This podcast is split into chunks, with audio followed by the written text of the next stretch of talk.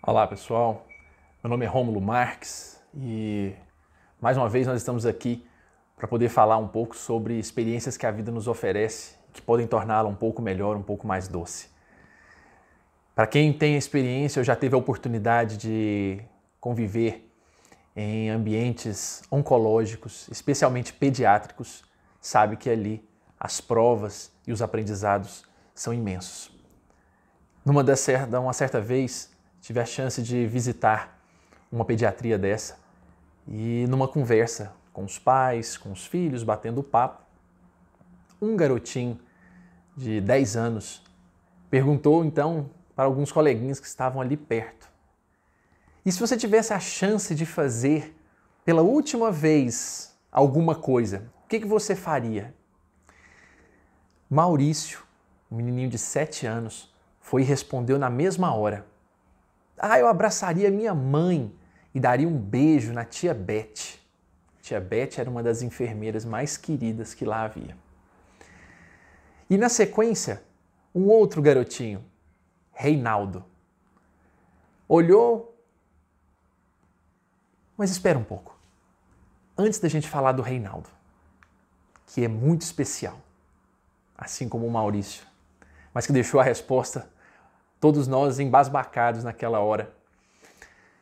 E se nós soubéssemos que teríamos uma última chance de fazer alguma coisa, faríamos diferente? Teríamos pensado melhor, aproveitado melhor aquele momento, aquela oportunidade? Parece que sim.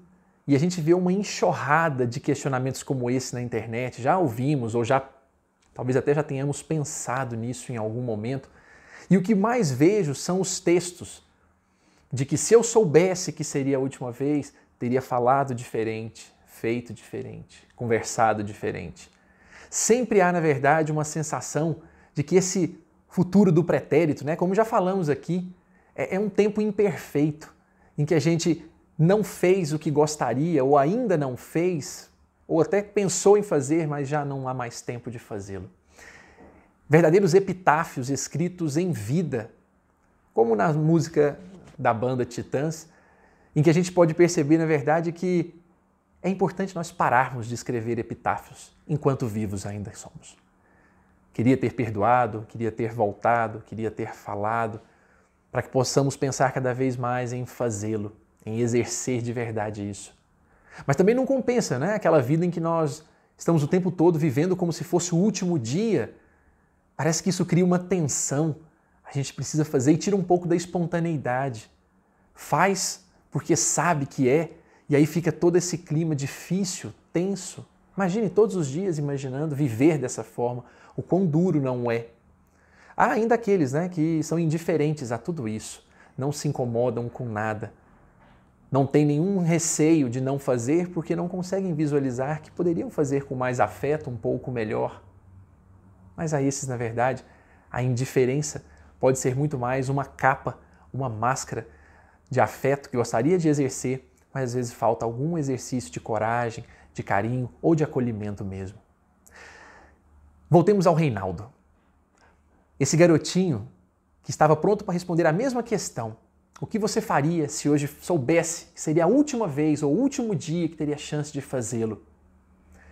Reinaldo olhou para todo mundo e disse, de forma muito afetuosa: Nada.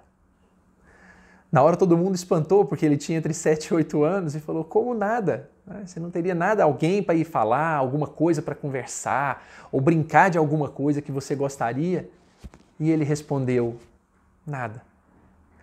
Tudo que eu tinha de importante, tudo que eu tinha de importante por fazer, eu faço. Aquilo na hora foi um choque, um tremendo choque para cada um de nós que ali estava.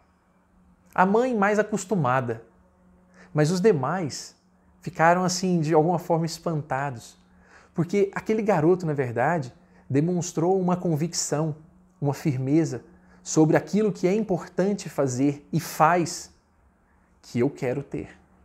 Eu quero ter essa convicção. Eu quero falar o que eu vou fazer e faço. Não deixo para depois nem as experiências salutares com família, nem tampouco outros níveis de trabalho, dedicação e envolvimento. Eu não queria. Eu quero e faço. Alguém poderia falar, mas e as vontades, os sonhos desse menino? Talvez ele não esteja pensando nisso com a maturidade que, obviamente, lhe falta nessa idade. Mas eles estão lá guardados. Na oportunidade que ele tiver a condição de exercê-lo, vai fazê-lo. Mas provavelmente uma criança que já tem consigo a consciência de que faz o que é importante em termos de afeto, dedicação, abraço, presença, contato com aqueles que amam, se realiza as coisas importantes, as outras vêm por acréscimo, como bem diz o ditado, na verdade, cristão. Buscai primeiro as coisas do reino dos céus e as outras são dadas por acréscimo.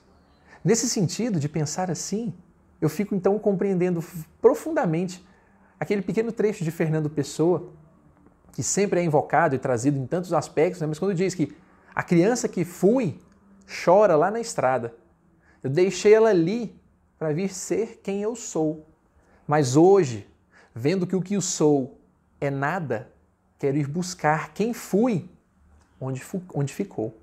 Quero buscar quem fui, onde ficou. Muita gente pode pensar que o poema pode estar tratando aí, na verdade, um sentimento ruim, né? Puxa, perdeu tempo, não o fez. Mas do contrário, Fernando Pessoa nos realça a oportunidade de falar. Se ele está indo buscar quem foi para ser agora, é porque está pensando é com esperança. É daqui para frente. Se nós não podemos mais realizar certas coisas com outras pessoas que estiveram conosco, não podemos eventualmente perdoar, encontrar, falar, estar com alguém por mil motivos possíveis é preciso pensar daqui para frente. O como vai ser daqui para lá. Ainda dá tempo. Olhar, na verdade, para quem e por quem, na verdade, possamos realizar mais. Fazer coisas que antes não fazíamos ou que talvez tenhamos medo de fazer e talvez tenha chegado a hora de pensar nisso com mais atenção. Ainda mais com um meio desse, né, como a pandemia e tudo mais passando ao nosso redor. Meu filho recentemente me chamou para dormir com ele. Estávamos aí na cama, prontos para deitar, Fizemos uma oração e ele então falou: Papai dorme comigo. No dia, eu muito agitado, disse, até de forma um pouco ríspida na hora: Falei, não posso, tenho que trabalhar. E fui trabalhar. Mais tarde, quando. Na, aquilo ficou na minha cabeça, claro, mas mais tarde eu falei assim: puxa vida, que tempo que eu perdi aqui. Deixa eu voltar lá. Voltei. Ele já estava dormindo. Deitei na cama de baixo e fiquei ali, dormindo com ele, por assim dizer, mas pensando comigo em quantos pais não podem dormir com seus filhos porque trabalham, chegam tarde.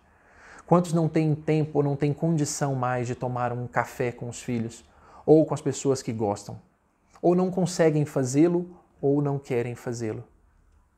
E eu tive ali a oportunidade de fazer e não o fiz. Então, Reinaldinho, pequenininho, e meu garoto, só podem ter me ensinado uma coisa nessa vida: que nós não precisamos, na verdade, realizar as coisas como se fosse a última vez, mas que nós possamos pensar na única vez. Se nós tivéssemos uma prova por fazer, nós nos dedicaríamos imensamente a ela, porque não teríamos outra chance. Faríamos aquilo com todo o esmero.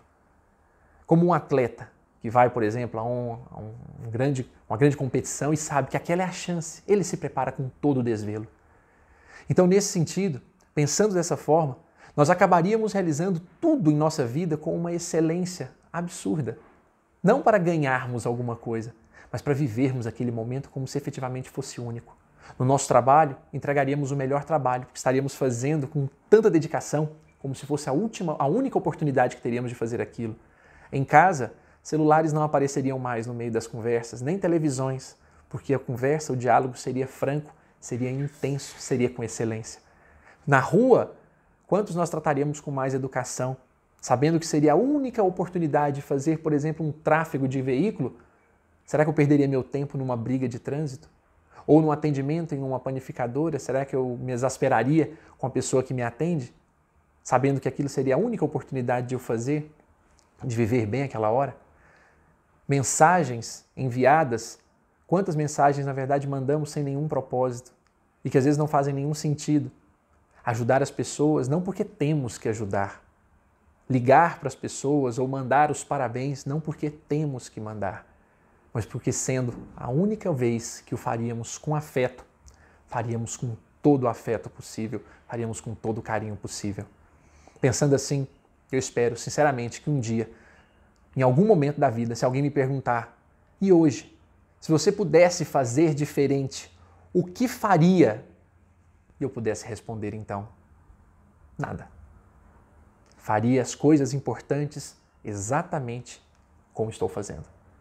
Porque isso me daria a certeza e a segurança de que pelo menos as grandes coisas, as grandes pedras, eu estaria carregando com muito carinho. As menores, aos pouquinhos a gente vai aprendendo. Naquele dia, naquela hora, é a oportunidade.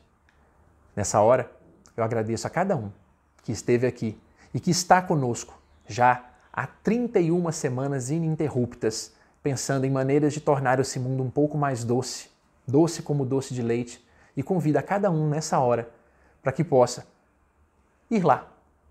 Vá fazer algo agora, como se fosse a única vez, a melhor vez.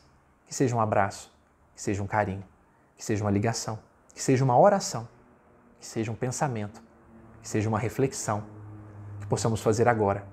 Não vamos deixar para dizer que gostaria de ter feito, mas que façamos.